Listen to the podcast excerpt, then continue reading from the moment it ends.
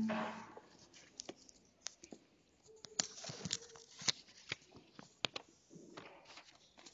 you.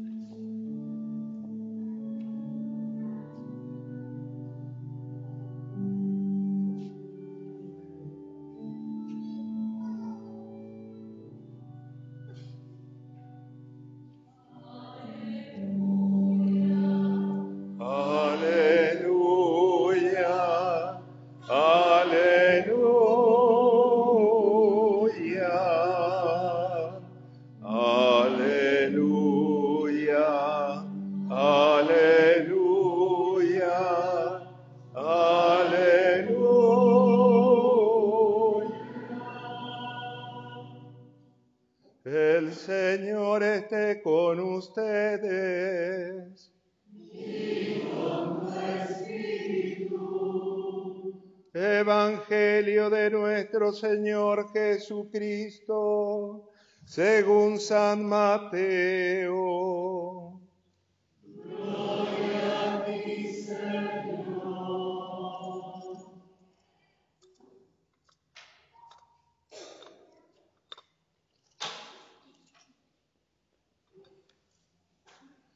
Pasado el sábado, al amanecer del primer día de la semana, María Magdalena y la otra María fueron a visitar el sepulcro.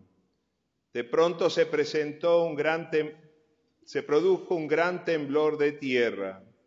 El ángel del Señor bajó del cielo, hizo rodar la piedra del sepulcro y se sentó sobre ella.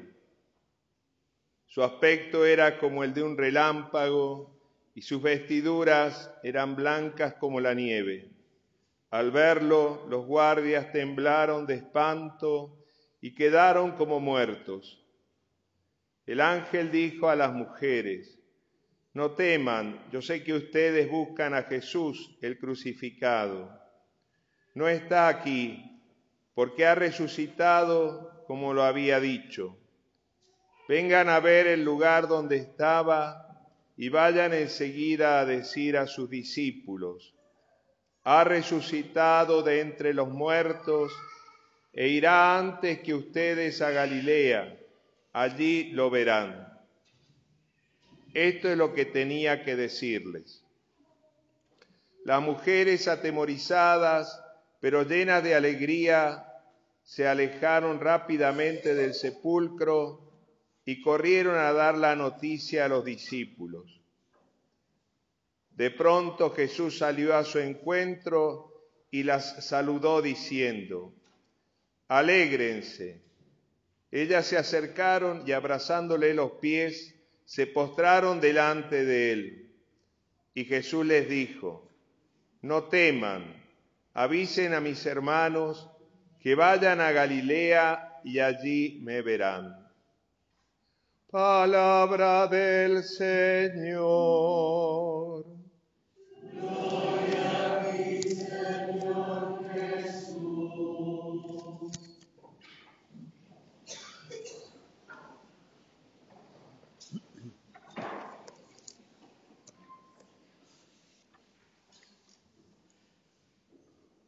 En estos días, en concreto el jueves santo, teníamos todos muy frescos el episodio del incendio en Notre Dame de París y quisiera retomar esa imagen que nos, cre- creo que nos ha quedado muy grabada, antes que se olvide, viene la Copa Libertadores y viene todo eso y nos olvidamos de sucesos importantes.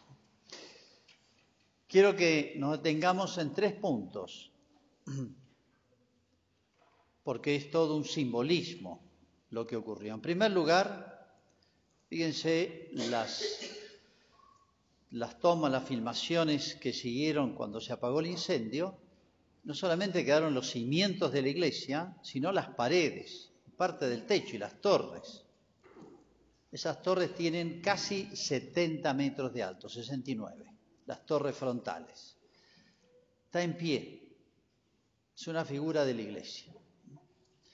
Segunda cosa que creo que hay que observar es que con qué rapidez y espontaneidad, desde el presidente de Francia, que es un agnóstico, no es creyente, hasta cantidad de fieles, ricos, pobres, empresarios, etcétera, no solamente franceses, sino de todo el mundo, ya han hecho una especie de super colecta espontánea para reconstruirla. Ahora es una cuestión de tiempo, pero la iglesia va a ser reconstruida ¿eh? y hermoseada, diría yo. Y en tercer lugar, creo que a raíz de esto muchos se han enterado lo que era el arte medieval, la cultura medieval. Hay un concepto muy difundido, absolutamente falso, difundido en todos los niveles de la cultura argentina, de que el medioevo fue una época oscura. Medioevo digo del año, vamos a redondear, del año 1000, 1100 a 1300. Esta iglesia tiene 800 años.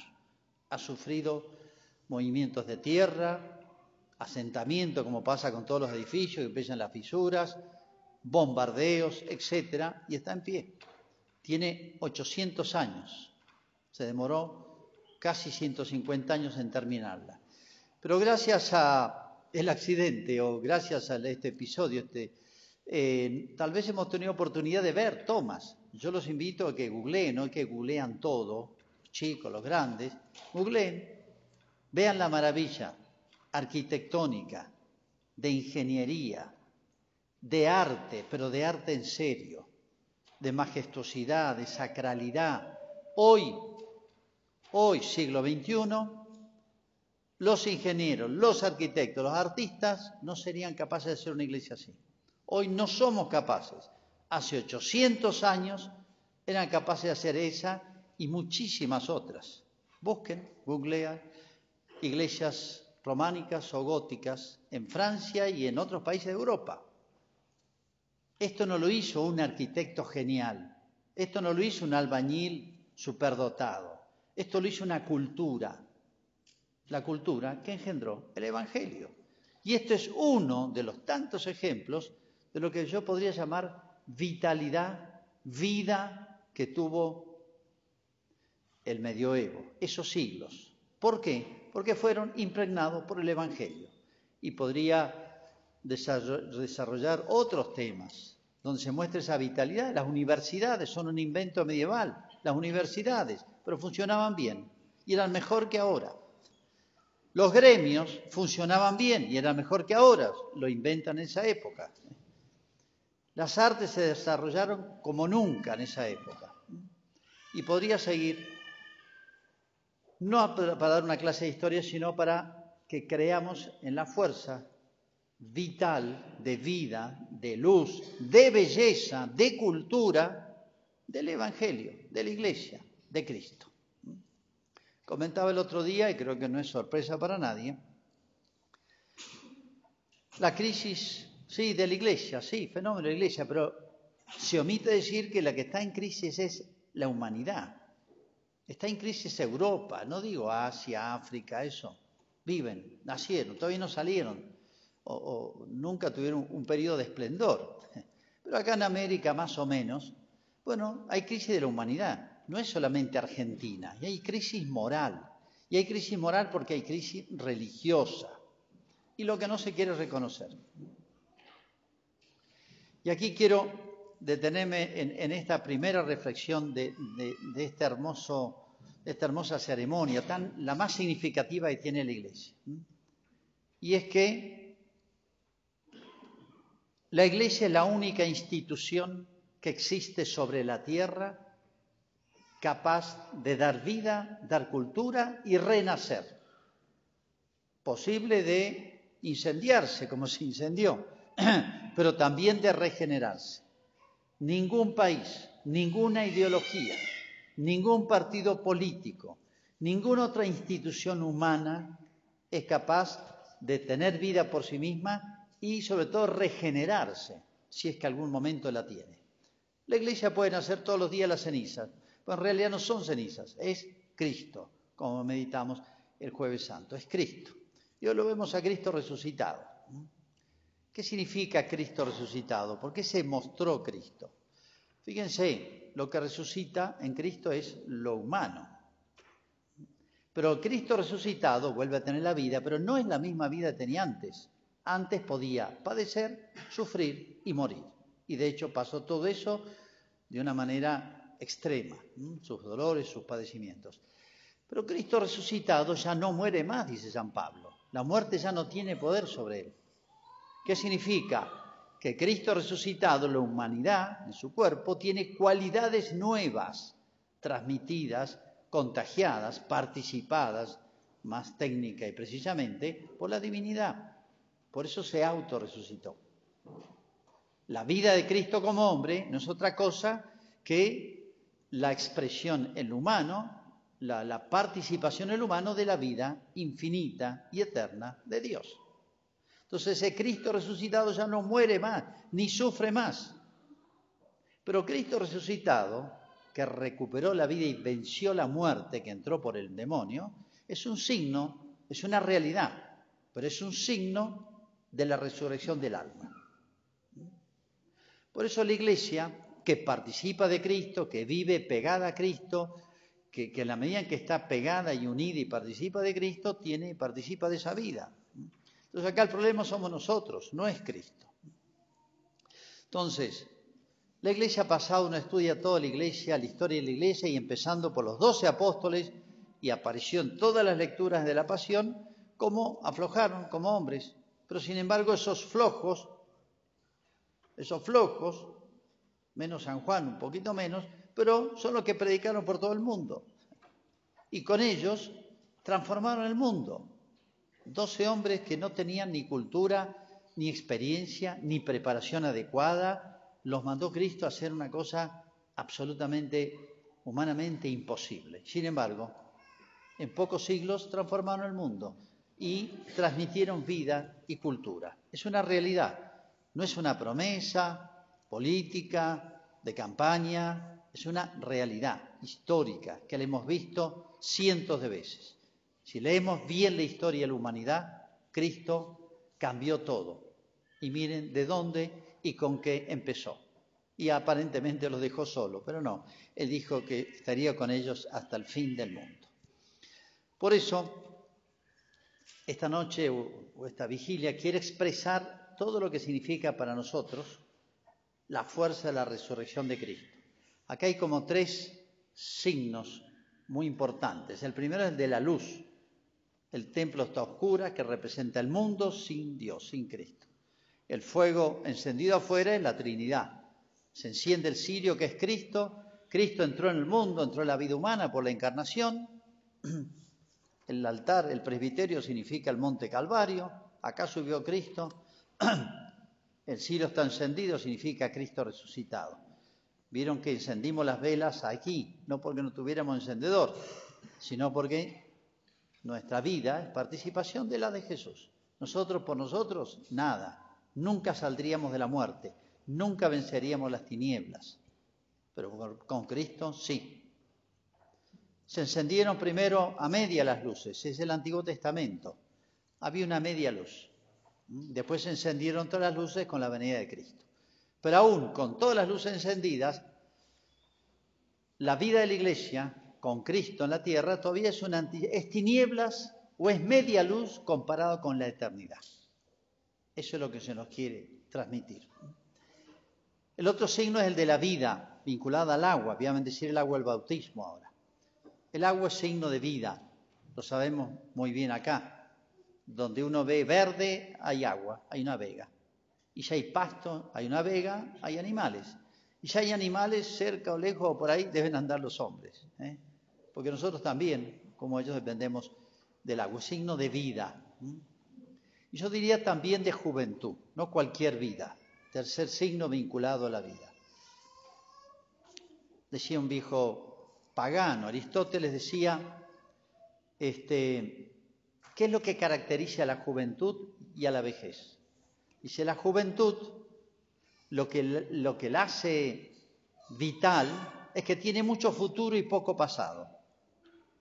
En la persona anciana tiene más pasado que futuro y cada día más pasado que futuro, visto desde el punto de vista natural. Aplicado esto al orden espiritual, fíjense cómo Cristo cambia la historia. ¿Por qué? Para un cristiano, la muerte no es el final, es el comienzo. Y aún esperamos la resurrección de los muertos, como ocurrió en Jesús al tercer día. Nosotros va a esperar un poquito más, pero cualquier vida humana, por larga que sea, aunque vivamos 200 años, si tenemos de frente la eternidad y detrás esos 200 años, siempre va a haber más futuro que pasado. Por eso la iglesia vive de día. Para la iglesia siempre es día, no es de noche. ¿eh?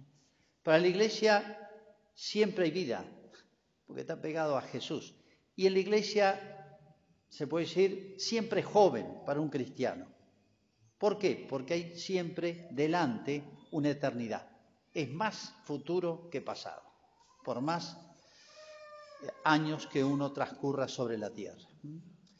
Y yo diría más, no solamente la Iglesia es la única institución que puede decirle al mundo, somos la única capaz de rejuvenecer, aunque estemos en ceniza, y no estamos en ceniza. ¿eh?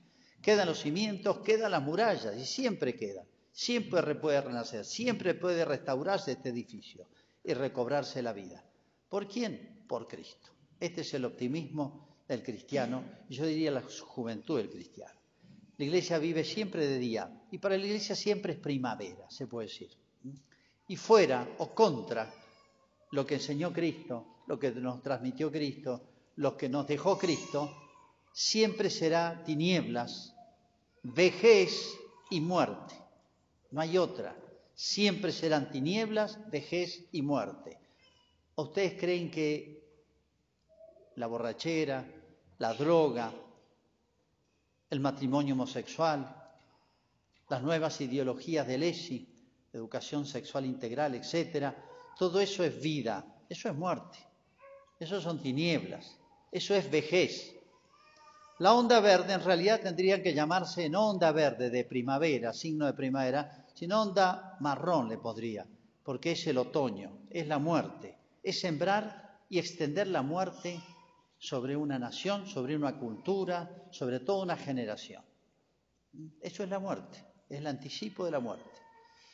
Y esto no lo decimos, ah, porque nosotros somos católicos, por el cura esto, sino porque es una realidad, y es una realidad comprobada, vista y experimentada, no solamente por los apóstoles, lo vieron ahí día a día, sino viendo la historia y viendo cada momento, cada instante, si nosotros logramos tener ojos limpios para ver la verdad de las cosas. Siempre recuerdo lo que me contó una persona que vio en la puerta de una iglesia. Había un hombre pidiendo limosna y había puesto un cartelito conmovedor. Es un ciego. Es primavera y no la puedo ver. Aquellos que cuestionan la iglesia, que aprovechan el árbol caído para hacer leña, como dicen, que buscan cualquier cosa, andan con la lupa buscando defectos en la iglesia, sea en el Papa, en los curas, en los laicos, en la familia, en el de la esquina, en un colegio, en una institución, lo que sea. Yo le diría, mira, es primavera y no la podés ver. Para la iglesia siempre es primavera, siempre hay vida, siempre es de día. Ojalá que nosotros sepamos transmitir esta herencia que nos dejó Jesús. Vamos a hacer ahora, a comenzar ahora, la segunda parte, que la tercera parte sería, bueno, ahora la de la se llama liturgia bautismal, y que encierra otro simbolismo y otra realidad hermosa de esta solemnidad, de esta celebración.